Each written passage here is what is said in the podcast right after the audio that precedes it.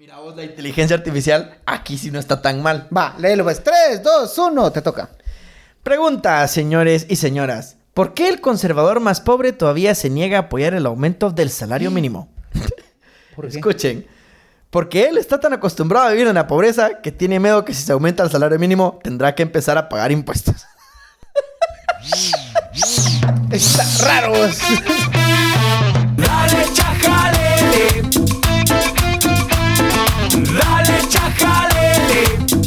Qué chiste tan raro. Muy buenos días, Guatemala. Buenas noches, mundo. Esa era, la primera parte. Bienvenidos, bienvenidos, bienvenidos todos, todos, todos a este episodio número 102. Se lo estamos grabando de corrido después del 111 porque esta gente se me desaparece, se les da depresión y no vuelven a contestar el teléfono durante varios meses. Eh, estamos agarrando una seguidilla después de que eh, nos desaparecimos más de un mes, pero hoy de una vez estamos dejando grabado dos episodios de corrido. Porque... eh, Queremos garantizar el contenido, vamos a ser más responsables, esa es la meta de 2023. Usted está escuchando este episodio ahí por la tercera semana, 17 de enero, y vamos a estar haciendo algunas predicciones de qué es lo que pasó cuando usted ya está escuchando este, este episodio. ¿Qué pasó en la asamblea de Vamos que va a ocurrir mañana en Cuatro Caminos? Inauguraron obras públicas coincidentemente en el mismo lugar. A ver, juguemos así como parlay, has visto que hay, hay como apuestas, ¿no? Ajá, ajá, ajá, va, Pero, sí. pero no apostas el ganador, sino qué va a suceder. Yo apuesto que en la asamblea de Vamos van a inaugurarse obras públicas en el mismo lugar cerca porque los azares del destino pasan. Ok, eh, eso es obvio, porque de hecho la asamblea se está haciendo en un lugar donde están, van a inaugurar una... O sea, de hecho es la única asamblea que por esencia ya están haciendo ilegal, porque están haciendo campaña en una obra pública. Eh, yo creo que en el minuto 30, y- no, en el minuto, en la hora 2, 2.40, alguien va a volver a, a besar a Miguelito. Ese es mi parlay. A la hora 2.40. 2.40. Ahora, yo pienso que, mira, pues ya cuando a 10 minutos de que termine, alguien ebrio, alguien ebrio se va a levantar en audiencia y va a gritar que ama al doctor Yamatei. Ah, sí, pero eso a dos minutos. A dos minutos de terminar. O sea, ya llegó Bolito. ya, ya. Pero ahí se siguió echando sus tragos y entonces ya no pudo aguantarlo y se levanta. Y entonces el plot twist, Pancho, porque no ha terminado, es que Miguel se levanta, se enoja y se hace una trifulca con esa persona. Mm, puede pasar. Puede pasar, puede pasar. Eh, bueno, entonces en este episodio lo queremos dedicar específicamente al salario mínimo. Es un tema que siempre sale a final de año, que siempre causa comentarios de, indigna- de indignación. Volvemos a retomar la, eh, temas de desigualdades, de los bajos que son los salarios en este país. Pero vale la pena también desgranar un poquito más de qué es lo que eh, significó el último aumento al salario mínimo, que tuvo una particularidad que fue diferenciado para el departamento de Guatemala y en comparación al resto de los departamentos. El salario mínimo siempre se pone en debate a final del año, pero como estamos en fiestas, como estamos ya en, en época consumista, al final nadie le, le pone mayor atención o no- se muere inmediatamente el tema. Y solamente iniciamos cada enero de cada año aceptando que es lo que impuso la ley. Roberto, ¿qué fue exactamente lo que cambió en esta última ley? En esta última reforma. Bueno, no es una reforma una ley para hacerlo un poquito más concreto eh, y dar datos más precisos. El salario mínimo lo fija el presidente a través de un acuerdo. No es una ley, sino que es, digamos, una especie de reglamento, ¿va? que cada año, a finales de año, lo decreta para el siguiente año. Eh, como antecedentes, idealmente, idealmente, vamos, como lo concibieron en el 47, el gobierno de la revolución, bien poético, vamos, y creyendo en el movimiento sindicalista, es que deberían de haber mesas de trabajo por región, bueno, de hecho existen, donde patronos y el sector sindicalista, o sea, el sector trabajador organizado, discutan y negocien los salarios mínimos. Por cierto, eh, busquen en TikTok una cuenta que se llama Robo Aguilar. Ahí hay un video donde explica eh, un poco sobre el salario mínimo. Dice que sos vos. Oye, se les- si, si les ahorras el TikTok y lo explicas aquí, Ah, no vale. sé, pon tú, pon tú que tenés un Pero podcast. es que sígueme en TikTok, necesito que crezca la pinche cuenta para poder tener camarita. Va. Eh, va. em, entonces, lo que sucede es que las propuestas son muy dispares. Por ejemplo, el sector trabajador dice, queremos un aumento del 90% del salario mínimo. Y el sector patronal dice, queremos un aumento del 3 o 4%, que es una postura muy neutra, que la justifican en que simplemente va de la mano con la inflación. no exactamente igual, sino que simplemente cerca, o sea, acercándose a la inflación para que no, no haya un detrimento real en el poder adquisitivo del salario. Entonces, de 90 a 3% hay una diferencia ligeramente grande. ¿Vos cómo negocias eso? Entonces, que yo tenga conocimiento, nunca en la vida se han puesto de acuerdo sector patronal y trabajadores. Entonces, por eso es que el presidente, por plumazo y decreto, termina decidiéndolo. Ok, ok, entonces, eh, solo para dejarlo claro, el presidente es el que toma la decisión ante la falta de acuerdo Sí. nato que hay entre sindicatos. Y trabajadores. Y- y- y patronos. Ahora, Así es.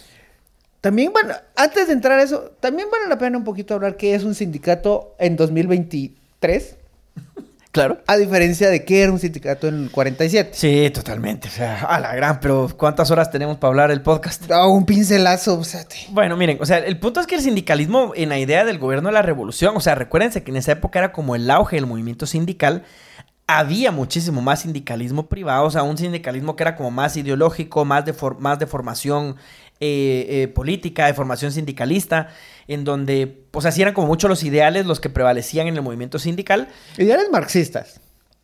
Bueno, sí, Sí, o sea, sí, sí, o sea, sí. no necesariamente, babos, porque, porque había, había mucho como, mucho espectro, pero no tenemos que decir que todos eran comunistas. No, no, no, no, no, no, porque, es, digamos, esa fue la justificación, babos, para reprimir al- a los sindicatos y por eso durante la Guerra Fría en Guatemala, o durante el conflicto armado más bien, pues mataron a un montón de, de Ah, no. sindicalistas, o sea, babos. a ver, a ver, o sea, que, que vos te declares con una afiliación política, eso no es un crimen, eso estamos de acuerdo. Ajá. No, pero, pero, o sea, ¿cómo, cómo se, se autopercibían? Bueno, sí eran como, en ese momento estaban más pegados y tenían mucha cercanía, como obviamente con, lo- con la internacional socialista y todo. Puta, Entonces, me estás diciendo que no. sí, o sea, sí, sí, o sea, sí, sí. Pero lo que te quiero decir es que la ventaja que se tenía el sindicalismo en aquel entonces, aunque te voy a decir algo, tenemos muy poca información al respecto. Pero lo que creemos de ese entonces No, es- es, es que, o sea, a ver, vos puedes ver en cualquier retrato, cualquier eh, movimiento, cualquier estudio mínimo te, te dice que hablaban, eran sindicatos formados con, con al menos eh, inspiraciones o al menos un- una ideología muchísimo más formada. sí, que los que hay ahora actualmente sí, porque ahora son muy, muy analfabetas funcionales. Sí. Y, y, ah, justo, justo, eh, eh, funcionales creo que es la, la mejor palabra, o sea... Yo la- también le agregaría otro, analfabetas ideológicos. Porque Es que el el, el- el- ahora- analfabeta ya estás en Tienes razón, pero, pero es que quiero hacer el énfasis que, o sea, el, sindicalismo ha perdido norte a- a- aquí en Guatemala, o sea, respecto de... de- Por ejemplo, para citar casos muy concretos, el sindicato de la portuaria Quetzal, eh, en testimonios, en toda la acusación que realizaba durante el, el juicio de la línea, era un actor activo en el, en el trámite de sobornos. Ah, participaban. Participaban. Ah, qué emprendedores. Eh, si quería, o sea, si el sindicato no quer- quería exigir aumentar la cuota de lo que le correspondía al sindicato, no necesariamente a todos los, los- los- los afiliados, eh, era completamente, eh, era base de sobornos. Veamos el sindicato de maestros de Joviel Acevedo. Ah, sí. No es precisamente un referente que, que podamos... Sí. No le vamos a negar el hecho de que finalmente hay muchos maestros que se han beneficiado de eso, pero es evidente que Joviel lo ha terminado utilizando como una fuerza política que utiliza a los gobiernos de turno Sí. para crear presión cuando la necesitan a Yo, su yo favor. creo que vos trajiste un problema muy grande a la mesa, o sea, el sindicalismo público, porque hay una gran diferencia entre los problemas del sindicalismo privado, que es raquítico, inexistente, de papel, Sí, lo- que no lo- tiene fuerza, y el público que es al revés, o sea, que, que tiene como mucha fuerza y que se ha enquistado, pero porque las dinámicas son diferentes. Recordate que el privado sí son medios de producción de propiedad privada directamente, mientras que el público es el erario público. Entonces, mira, incluso en, en la OIT han habido eh, discusiones interesantes, o lo he escuchado con personas que tratan de discutir el tema, y es que con la negociación colectiva con el Estado se habla de que no son, no son simplemente dos partes, sino que deberían haber tres. O sea, es patrono, parte trabajadora y el interés nacional o el erario público. Mientras que en el sindicato privado no, solo es la empresa y directamente el sindicato. Por ejemplo, yo recuerdo que cuando viví en Mazate, gente que te decía que trabajaba en la Coca-Cola, era hablar de una persona que tenía un buen salario, que tenía casa propia, que estaba muy estable económicamente. Mi, mi abuelito, bueno, no, perdón, ahí, ahí me volví a- al, al- al- al público, pero por ejemplo, mi abuelito, mi papá, mi tío trabajaron años en la empresa eléctrica. Mi abuelo fue secretario de, de- del sindicato departamental de maestros. Ah, mira. Entonces, o sea, y en ese tiempo tenía una cantidad de beneficios absurdo. Y, y- y digo el caso específico de la Coca-Cola, porque en Regu era así como referente, trabajas, trabajas en la Coca, wow, qué buen trabajo tenés. Claro. Evidentemente ya estamos en una parte. Ahora, quería poner todo este contexto de qué era un sindicato, qué era, cuáles son las condiciones para empezar a introducir, cuáles son las, el, cuál es el contexto en el que se, encuentran actualmente los salarios, cómo se están beneficiando y en función de qué se están planificando. Eh, vamos con los cambios que se utilizaron. ¿Por qué te fuiste hasta Estados Unidos? Bueno, es que Estados Unidos es un fenómeno bien interesante con el sindicalismo, porque lo que sucedió con Estados Unidos es que Estados Unidos tuvo una época de auge en el sindicalismo, a pesar de que era Estados Unidos, porque fíjate que, y, y yo le quiero quitar un poco el, el- el cuco a la gente respecto del sindicalismo, porque lo pensamos que son lo peor, que son la peste, Sí, toda la razón. Toda la pero, razón. pero realmente es, es más complejo, Por ¿sabes? ejemplo, Como que- ahorita Mari Paz dice, los sindicatos son un cáncer para, para Guatemala y cita un ejemplo muy concreto, Joviel Acevedo, justo lo mencionábamos hace un rato. Sí, no, y, y Mari tiene razón en que Joviel Acevedo y su enquistamiento es un cáncer. Ahora, el sindicalismo en sí no es un problema, porque ¿saben como qué? Es como que yo les diga que los partidos políticos son el problema en la democracia. Sí, lo son vos. yo, yo voy, yo vi, mano, yo vi. O sea, entonces, ¿qué? Disolvemos los partidos. A huevos, mano. No, miren, el sindicalismo nace incluso de una idea bastante liberal que es la libertad de asociación. O sea, que vos puedas organizarte para defender intereses de una forma libre. Entonces, el, el que vos como trabajador te puedas organizar para defender tus condiciones de trabajo, o sea, el movimiento sindical es el que nos, prácticamente el que nos tiene el descanso semanal, es el que tiene la- los límites de las jornadas. O sea, estamos hablando que si no estamos ahorita trabajando 12 horas, voy a corregir. Si muchas personas de la clase media ahorita no están trabajando 12 horas de jornada, ¿Qué, qué, qué, qué consciente para ser tan privilegiado? yo no soy privilegiado. Super, sí. Eh, e- es por el movimiento sindical. O sea, porque la lucha sindical fue moldeando a punta literalmente de muerte y de sangre las condiciones laborales para obtener mejoras. El problema es que, pues, obviamente la falta de democratización en los sindicatos, la persecución que tuvieron también por parte de, de- de sectores de ultraderecha en muchos lugares, eh, obvio la Guerra Fría, también la polarización ideológica que se tuvo, pervirtió a la figura del sindicato, pero, pero el sindicato en sí mismo, la idea no es mala, porque, o sea, sí nos conviene poder negociar condiciones de trabajo. Y te voy a poner un ejemplo del salario mínimo para ir entrando al tema. Lo justo sería que los trabajadores organizados negocien el mejor salario posible según las posibilidades de pago con cada empresa. Ese sería el salario justo. Va, escucha esto que dice Alex Sokop desde Taiwán. En Telus prohibían ser parte de un sindicato. El sindicalismo es bueno para velar por los intereses de los trabajadores, pero en Guatemala se ha torcido el verdadero significado. O sea, el- Sí. una empresa claramente te dice que no puedes ser parte de un sindicato. No, no, no, no te lo dicen así abiertamente porque es ilegal. Va, ¿cómo te lo dicen? o sea, abajo de aguas, pero no, no es nada oficial que Va, te ¿y, lo co- y digan de cómo, esa y cómo manera. los despiden cuando... ¿Has has estado en un despido por sindicalismo? Eh, bueno, directamente yo no, pero sí tengo conocimiento de cómo funcionan. ¿Y, cu- y cuál es la justificación? No, son con maletas de dinero. ¿Cómo así? O sea, con dinero negociando la salida de las personas. Porque es que no los puedes despedir porque tienen una movilidad. Ah, o sea, le- lo liquidas en efectivo. Sí, o sea, pero no solo lo que le corresponde, sino pues le das un poquito más, vamos, para endulzarle la salida. ¿va? Ah. Porque son inamovibles, o sea, en ciertas condiciones. Por ejemplo, los que ejercen cargos en los comités eh, ejecutivos de los sindicatos, no me acuerdo si se llaman comités ejecutivos, eh, o las juntas directivas, la- los directivos de los sindicatos, eh, tienen inamovilidad. ¿y qué, ¿Y qué impide que yo reciba mi dinero y digo, yo no recibí nada y vuelvo a demandar? Bueno, porque, o sea, solo que la empresa sea muy pendeja y no haga legalmente bien el, la documentación. Pero ¿cómo puedes hacer legal algo que es ilegal? Lo que pasa es que no es ilegal porque el, el derecho de trabajo es eminentemente conciliador. Yo puedo negociar una terminación de mutuo acuerdo. Y eso es legal. O sea, Ah, entonces yo no puedo despedirlo unilateralmente, pero negociar con la otra parte si ambos estamos de acuerdo. Por ejemplo, si esa persona presenta su renuncia, eso es legal. O sea, básicamente llegan y dicen, ¿sabes qué? Dejémosla aquí. Exacto. Ya solo nos estamos haciendo daño. Exacto. ja, ja, ja, ja. Vos quédate con la casa y me quedo con el carro. Yo me quedo, mira, creo que ya tenemos intereses diferentes. Y te vas para adelante. Así Pero es. ahora sí, ¿cuáles fueron los cambios? Va, el salario mínimo. Entonces, eh, a la muchacha, ojalá algún día podamos hablar más a fondo del sindicalismo porque en serio es un tema muy apasionante. Habría que invitar a alguien, a Joviel. Huevos. Mano, Ah, sa- ¿sabes ¿quién qué? Intentan. Todos hemos intentado entrevistar a Joviel y lo único que hace es te grita. Solo te grita. señor es horrible, vos. Buenas tardes, señor. Mire que... ¿Y usted qué? ¿Qué me está insultando? Es que con la gran puta que... No, es un autoritario. es Auténticamente solo le estoy preguntando. La gran puta que no sé qué crees. O sea, es... es, A mí me da asco. A mí también. A mí me da asco, o sea, pero, pero su autoritarismo, o sea, no cae como persona, o sea, a mí las personas no me dan asco, pero el autoritarismo de la gente sí, y principalmente el que corrompe una figura que tiene un ideal tan noble, que es mejorar las condiciones de la clase trabajadora. ¿Sabes que en, la- las protestas sale y pide que mujeres maestras le hagan un cerco para que nadie se le pueda acercar? Es, es asqueroso, es asqueroso, o sea, solo es desagradable. Bueno, pero, en fin, eso no es el tema, el tema es el salario mínimo. Entonces, como no hay sindicalismo privado acá, el presidente tiene que fijar el salario mínimo. Y lo fija cada año. Lo que pasó en este año en concreto es que separaron aún más el salario diferenciado porque el salario ya era diferenciado. La gente cree y la oposición política de Guatemala cree que se está inventando el salario diferenciado cuando el salario diferenciado tiene más de 20 años de existir. A ver. Por no decir que desde 1947 existe el salario diferenciado en el Código de Trabajo. Hay que hacer una, una aclaración. La categoría, pongámoslo en términos de debate social, no, no en términos legales. Pongamos la categoría como, por ejemplo, anticorrupción siempre ha existido, pero la podemos posicionar perfectamente en 2015. ¿Estás de acuerdo? Claro, sí, sí.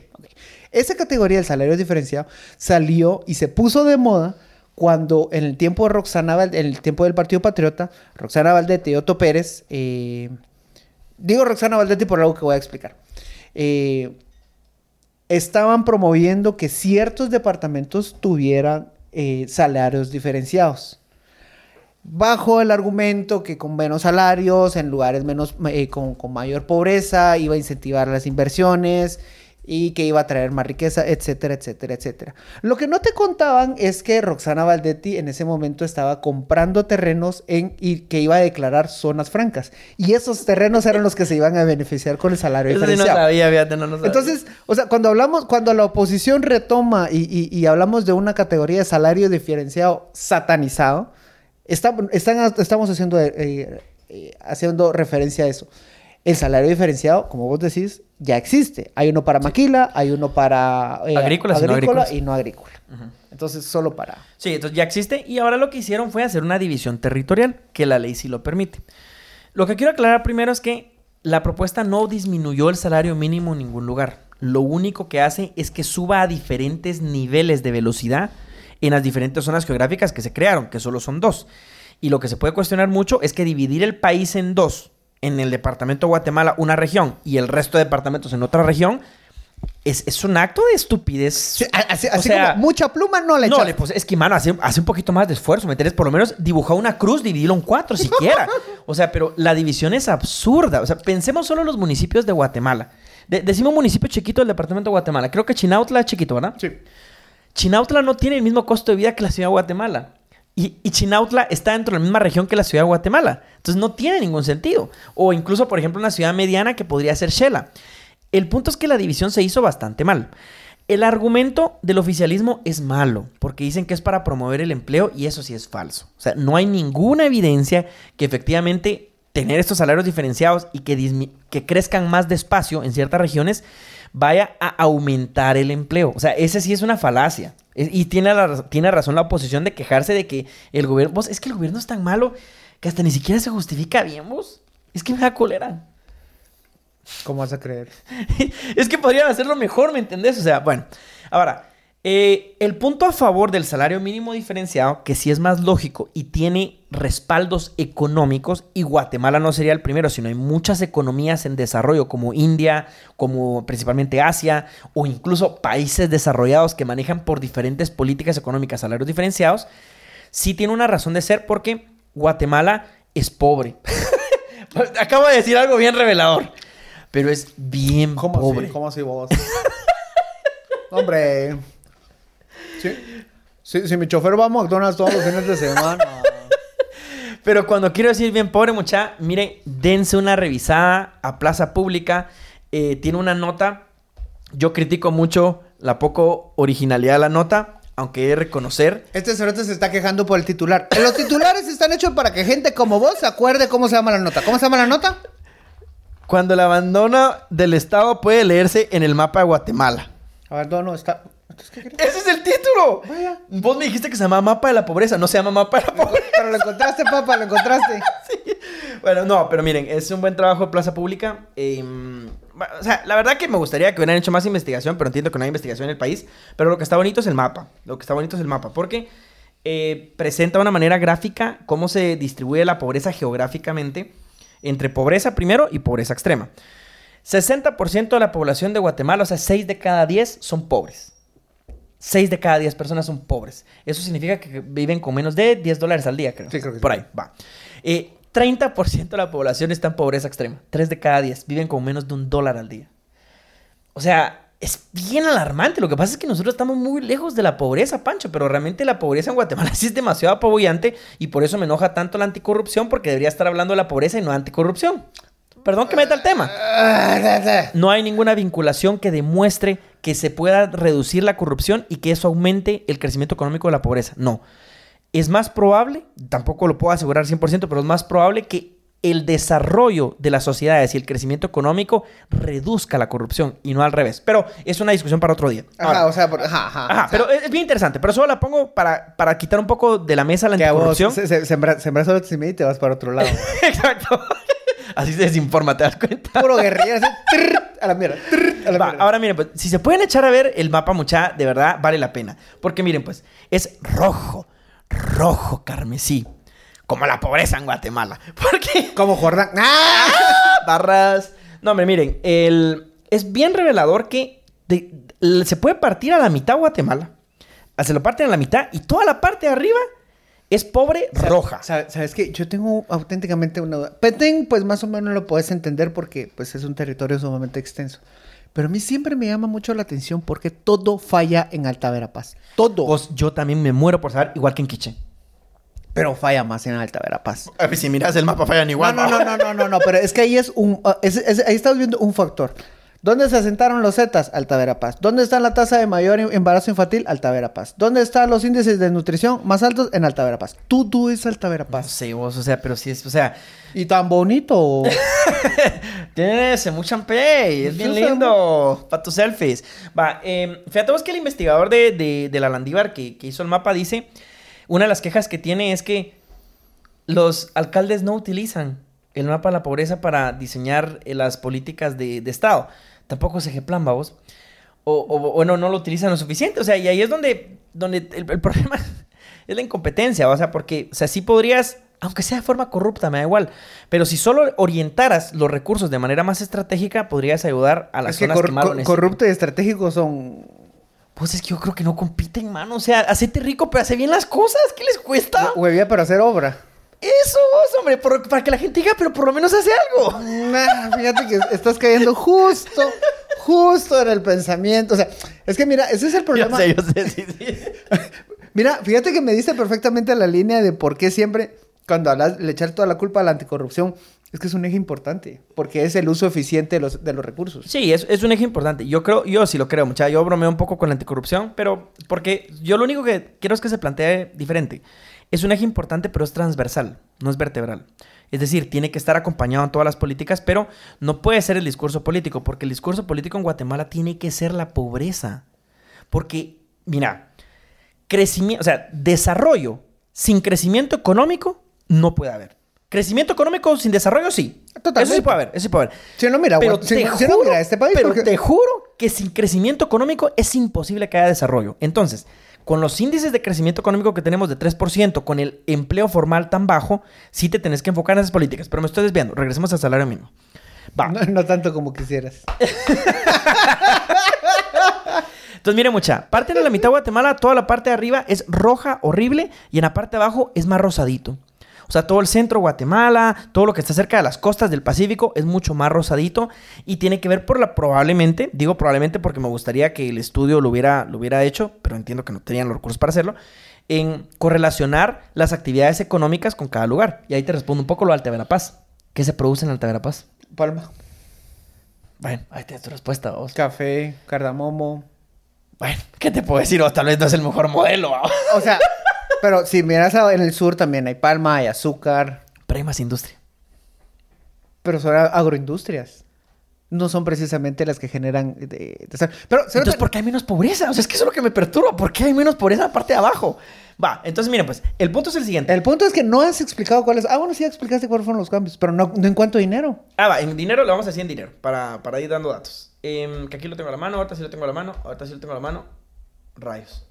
Yo lo tenía a la mano. Ujú, ujú. Fíjate que no lo encontraste porque te pusiste a buscar cosas de los gringos. Sí, es cierto, vos cerré la ventana, pero se me encuentro dos patadas. Bueno, eh, el cambio, muchas veces, se aumentó un 7% el salario mínimo en el departamento de Guatemala, todo el departamento de Guatemala, y un 4% en el resto de los departamentos Ahora, de hay que, Guatemala. hay que cruzarlo con una variable que es sumamente importante. Inflación. Sí, la inflación pegó duro. O sea, venimos de, de- La inflación del año pasado fue de 4%, que era lo habitual. 3%, 4%. Ajá, muy estable Guate siempre con su inflación, eso sí. El 2022 lo cerramos con un aproximado de un 9%. Sí, que es, que es un, un punto muy alto de inflación en Guatemala. ¿va? O sea, si en el departamento de Guatemala aumentó un 7%, los salarios significan un 2% menos. Sí, correcto, correcto. Ahora mira, el, el tema y el punto técnico de justificar el aumento es que el aumento no va exactamente de la mano con la inflación porque pues hay ciertos, ciertos estudios de, de economía que se cuestionan a veces y a veces no, como en toda la economía, vamos, que dicen que si te pasas mucho en el aumento del salario al índice de, de inflacionario, al índice de los precios, eh, puedes crear un ciclo como paradójico en donde creas más inflación. Es, es- es un poco contraintuitivo, pero es que el punto que si artificialmente subís los salarios, sí subís los precios. Ah, ya. sí, Entonces, sí. pero, pero no es como, como la derecha aquí en Guatemala lo plantea. O sea, no, de que es imposible subir salarios porque entonces automáticamente suben los precios. No. Es un punto y un equilibrio muy difícil de, de medir. Pero el punto que quiero señalar yo acá es que mira la forma en la que dividiste el país. Tienes un departamento que es muy variado de por sí versus eh, los otros departamentos O sea- que son bastante variados y solo dos regiones. Y con eso necesitabas un bisturí y sacaste un machete. O sea, sí, o sea, sí hay, sí hay una evidencia, eh, una evidente diferencia en el costo de vida entre Quetzaltenango y Guatemala. O Melchor de Mencos y Guatemala. Ajá. No, no, no, pero primero estoy, comparando Guatemala con la segunda ciudad de Ah, Guatemala. va. Eh, hay una diferencia. sí. Hay una diferencia notable. Entonces tú vas a decir, "Ah, aquí puede haber... O sea, Guatemala, Guatemala, ciudad de Guatemala, capital, sí es notoriamente diferente al resto del, de- del- del municipio. Ciudad de Guatemala. Correcto, Ciudad de Guatemala. Pero no el departamento. No el departamento. Entonces, ¿por qué? ¿Qué, qué les Y- costaba? E incluso entre Quetzaltenango y Melchor de Mencos Hay una diferencia. hay una... Y vos, vos mencionabas el otro día algo que estás olvidando. Em, inscripción en Seguro Social. Sí, ese es uno de mis mayores temas. Entonces, bueno, mucha. El punto es que, miren, yo no soy economista tampoco, pero he tratado de entender un poco el tema y consulté con un economista que sí respeto un montón. Y él me dijo que, que obviamente que los salarios diferenciados sí pueden tener cierta lógica. O sea, que, que no es como la oposición dice, es que queremos tener salarios de hambre y lo que queremos es solo beneficiar a las empresas. No, porque cuando pensamos en salario mínimo, nosotros pensamos en las grandes empresas. Pero lo que se nos olvida es que las pocas empresas que cumplen el salario mínimo son las grandes. Sí. Son las que más cumplen. Entonces, el sector informal y el sector más pequeño de la economía es el que más cumple, más, perdón, más incumple con el salario mínimo. Entonces, vos estás persiguiendo un fantasma de que lo que querés es como que abaratarle, abaratarle a las empresas grandes cuando esa no es la idea. La idea es que la economía informal y las empresas de medianas para abajo tengan mayor facilidad del acceso a formalizar el empleo. Y aquí no quiero decir yo que con tener salarios diferenciados automáticamente se formaliza el empleo. No, yo no soy Libertópolis. No, o sea, no. No, no, no, no, no. Pero Para lo mí que que, eh, vos estás pro- pro- promoviendo el, el socialismo de Finlandia. Pero mi punto, mucha, solo piénsenlo de la siguiente manera. ¿Cómo la tienda de la esquina de Fray Bartolomé de las Casas va a pagar un salario mínimo de 3.500 quetzales? Que ese es el salario mínimo. Si le suman X y prestaciones, queda como en 4.200, 4.300 por ahí. Sí, lo que le cuesta al patrono pagar un salario formal. Para empezar, en una tienda no son más de cinco empleados. Para empezar. Pero suponete que es una tienda poderosa que tiene tres Va, trabajadores. el manan... Cinco. Tres es para el Ah, va. Son tres, son tres. Por eso digo tres. Soy yo Tres. Soy, soy así pequeño. Patrono, uno que atiende y el otro que también atiende. Exacto, ajá, porque tiene dos turnos, va. O sea, así es decente, es decente la tienda, va. Imagínate si el salario, porque tenemos la ENCOBI, que es la, la encuesta nacional del, del nombre, ¿cómo se llama la del empleo? Eh, Eh, la encuesta del empleo, que no se me olvidó el nombre ahorita, pero la vamos a dar después. te dice que el salario mínimo real, real, o sea, lo que, lo que la gente sí gana en la realidad en el mercado de Fray Bartolomé de las Casas, son dos mil quetzales. ¿Cómo pretendes por fuerza de decreto que le paguen, que un patrono gaste 4.300 quetzales? Haces que el patrono tenga costos imposibles de legalidad para competir en el mercado. Es que en realidad, y también estábamos hablando el otro día con un investigador de la Lativar y me explicaba los... Tiene una investigación que se llama transferencias intergeneracionales. En, ¿Qué es ter- eso, vos? en términos mortales, estaba estudiando la incapacidad que están teniendo las generaciones anteriores para transferir patrimonio a las nuevas generaciones. Entonces, lo que, lo, lo que están detectando es que las generaciones anteriores cada vez tienen que trabajar más tiempo para mantener a las nuevas generaciones que por más tiempo son incapaces de mantenerse a sí mismas. Sí, te entiendo, sí, te entiendo. ajá. O sea, las historias, la, la- la típica, tu abuelito a los 19 años ya, Ya tenía casa. Ya tenía terreno, cerote. Y Pero- familia, vamos. y familia y, y se la rifaba. Y... Ahora, pongámonos un, un poco en... Eh, a ver, si mi, si abuelito trabaja en, ya trabaja en el 50, estamos hablando que había salario mínimo, ¿no? ¿Cuándo? ¿En el 50? Y ya existía el código de trabajo, o sea, ya tendría que existir. No sé Va. si ya estaba implementado, pero teóricamente. Pon tú que ya tenía de salario. A ver, 67 generación. Ah, sí, sí, sí. Uy, sí, sí, ya, ya trabajaba hace rato. Tus sobrinos, ¿dónde se vacunaron? En privado, ¿Dónde se vacunaron tus, tus abuelos? en público, ¿Dónde estudió tus abuelos? en público, ¿Dónde estudian, estudian tus sobrinos? privado. Entonces, lo que, lo que estaba reflejando con esta investigación era todo el dinero que estamos dejando, que, que- que nos, que, que nos está, todo lo que nos está dinamitando los bolsillos en gastos que en las generaciones anteriores absorbía completamente el Estado. O sea, y a eso sumámosle que los nenes se, se juntan una noche a grabar y que piden sus, sus- su, su pollo, que su agua gaseosa. Ay, es que necesito una mi bocinita porque es súper cool. Eso no eran gastos. Pero entonces, incluso sumidos en un mundo de ultraconsumo, o sea, esa tele cerote para qué la necesitas. O sea, necesitamos para que salga en el fondo del programa. O sea, hay que Va. pelear contra la desinformación. Va. Ay, sí, que quiero viajar. O sea, también cuando nos comparamos con, los- con nuestros abuelos, estamos, estamos Me comparando. quiero vacunar, vamos. Ay, En sí, Nueva me... York. Ay, sí, me quiero vacunar en Nueva York porque aquí no hay vacunas, bro. Y aquí, aquí, me, aquí me- los lentes me dan alergia. Eh, entonces, o sea, ta- también el, debate del salario mínimo como, última palabra para resolver la pobreza en realidad es apenas una piedrita en un enorme debate en el que los recursos de un Estado están pésimamente administrados y no están cubriendo las necesidades que tenemos. O sea, es imposible justo, porque el, de esos dos mil quetzales que vos estás ganando realmente, Fra- Fray Bartolomé de las Casas, todo el dinero se lo está llevando, el, el, eh, lo, tenés que en consumo diario.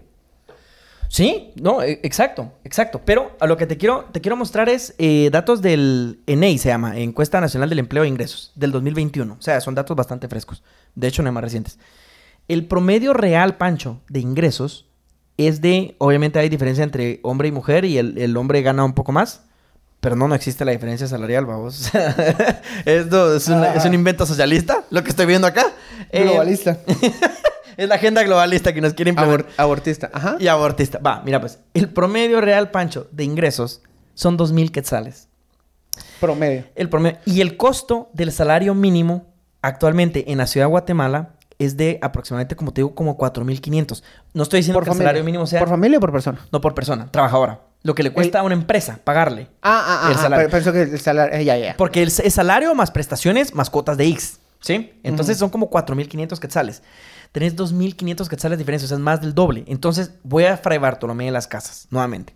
Si tengo la tienda con mis tres chatos ahí, y yo los quiero meter al Ix porque el- la seguridad social sí le mejora la vida a las personas por el acceso a la salud. Sí, sí. Por no mencionar la remota idea de que en algún momento puedan pensionarse. O sea, solo mucha eso es importante. Deja mencionarse las medicinas. La, la pizza. Mi papá nos hubiera dejado tres veces en la bancarrota si no hubiera Sí, sido por bueno. Exacto, exacto. Entonces, yo lo que quiero, o sea, por lo que digo que se puede considerar el salario mínimo diferenciado como una idea no tan mala, es para que hayan políticas, obviamente más integrales, en donde se pueda ir a que la economía informal se puede ir formalizando. Pero si yo le pongo un techo demasiado alto que lo hace lejos de la realidad del mercado a poder pagarlo, jamás los voy a poder formalizar ni porque los lleva ni porque les lleve el ejército con metralladoras. Entonces, yo no quiero salarios de hambre, yo no quiero bajar los salarios, yo quiero que la clase trabajadora tenga mejores condiciones. Pues, ¿y no sería una reforma, no sería más viable una reforma en el mismo X? Pienso. ¿Pero en qué sentido? En que puedas aportar pero, eh, como particular. Me encantaría, los autónomos. Pero recordate que eh, ahí seguís precarizando un poco el trabajo porque la estabilidad laboral también es parte de las condiciones de trabajo. O sea, que vos tengas un trabajo que sí te asegure, digamos, donde tengas un patrono que te responda para el pago de tus prestaciones, es, es una garantía al final, va, vos es un derecho. En cambio, si vos sos autónomo, que sería trabajadores autónomos, que la figura existe en otros países, eh, que para el freelancer acá podría hacerse, el problema es que sus ingresos no están asegurados, o sea, tiene más inestabilidad. Pero al final lo que te cuenta el X es que estés al día en tus, con tus cuotas. Sí, sí, así es. Y, Pero, que, y que sumes una cantidad de cuotas. sí, pero solo... Que yo he trabajado en empresas en las que no, de repente dejaron de pagar el X, vamos. Yo sé, esa es la peor que hay. Ahora, solo panchiviris. La cuota del IX es de 12% aproximadamente para el patrono y de 4% para el trabajador. 4% sobre el salario. Si vos querés meter al autónomo para que contribuya y el IX siga siendo sostenible, lo vas a nebrar con lo que tienen que pagar de IX. Porque es que el patrono es el que paga más IX. Por eso yo quiero más patronos. Yo sí quiero patronos, porque quiero que los trabajadores tengan prestaciones, tengan derechos ¿Vos y yo tenga trabajo. Vos querés, vos querés que te sometan específicamente tu jefe. Eso es lo que te gusta. no, no. Se dice, no pasa nada. No, eso es, es una mentira, mucha, como la desinformación que anda en internet. Pero entonces, entonces mire, mucha, mi punto es, la oposición y específicamente, por ejemplo, Andrea Villagrán lo, o sea, publicó que era una discriminación y todo. Discriminación es que el salario agrícola sea inferior, o sea, sí yo lo sé, el, el mercado es discriminatorio. Eh, o Aldo Dávila diciendo que es la peor caballada y que es inconstitucional y que es una violación de los derechos humanos. Miren, mucha, si la viabilidad económica no permite garantizar los derechos humanos, los derechos humanos son un puto poema de mierda que no sirve de nada. Entonces, si yo no tengo dinero real en la economía para garantizar los derechos a una persona, de nada me sirve el poema de limpiarme la conciencia como clase media y decir que suba el salario mínimo y que siga subiendo cuando no está siendo real. Cuando la mayor parte de la economía sigue siendo informal. Yo lo que quiero únicamente es que se haga de forma precisa para cada región Una- una- una- un salario que permita la formalización. una pregunta muy puntual. ¿Quién es, ¿Qué sector se beneficia del salario agrícola? El agro nada más. Sí, pues, pero por mencionar industrias, caña. Ah, caña, palma africana, todo lo que sea de siembra, de, de cultivo. O sea, Maíz, eh, frijol, verduras. y específicamente de, de caña, ¿estás de acuerdo que es una industria millonaria? Sí, estoy de acuerdo. Pero es que yo creo que sí podría nivelarlo. Ajá, o sea, entonces también, sí, sí. A ver, cuando empezamos a hablar de diferenciación de salario, el hecho de que exista un salario más, más bajo para la actividad, de las actividades más rentables del país, sí te nota una desigualdad y una injusticia. Totalmente. No, no, es que eso sí, seguro. Es que yo no estoy diciendo que no hay injusticia. Es, es que el capitalismo es discriminatorio. O sea, yo, yo no soy iluso. Ahora, el punto, Pancho, es que en las zonas en las que la gente del, de, mm, del sector agrícola vive, habría que ver cuál es el promedio del costo de vida. Porque se habla mucho de la canasta básica, pero incluso la canasta básica es regional. O sea, o sea hace un promedio Va, nacional. pero vos, vos que estás en contra de los supermillonarios, me vas a decir que un Herrera no es hipermillonario y no podría distribuir, distribuir mejor su salario. Es- Estoy totalmente de acuerdo, pero es que a las grandes empresas las abordás con políticas distintas, Pancho. Distintas. con Las- privilegios fiscales, decís. No, para nada. Porque ahí sí puedes poner salarios por industria, incluso si querés. O sea, si lo, o sea, ahí sí estoy de acuerdo. O sea, si lo vas a segmentar, segmentarlo. Exacto. Yo no tengo ningún problema que, que al sector agrícola se le pague un salario digno y que incluso yo te digo. Por ejemplo, vos propondrías un salario mínimo diferenciado para emprendedores. Exacto. Para, por ejemplo, para meter a la formalidad al IX. A la informalidad al IX. Exacto, Pancho. O sea, eso es lo que yo quisiera, que más gente que no tiene ni a pencasos la posibilidad de entrar al IX pueda entrar al IX. Van a poner el pollo campero como emprendimiento. no, o sea, obviamente hay que crear muy buenas políticas para que no pase eso. ¿va?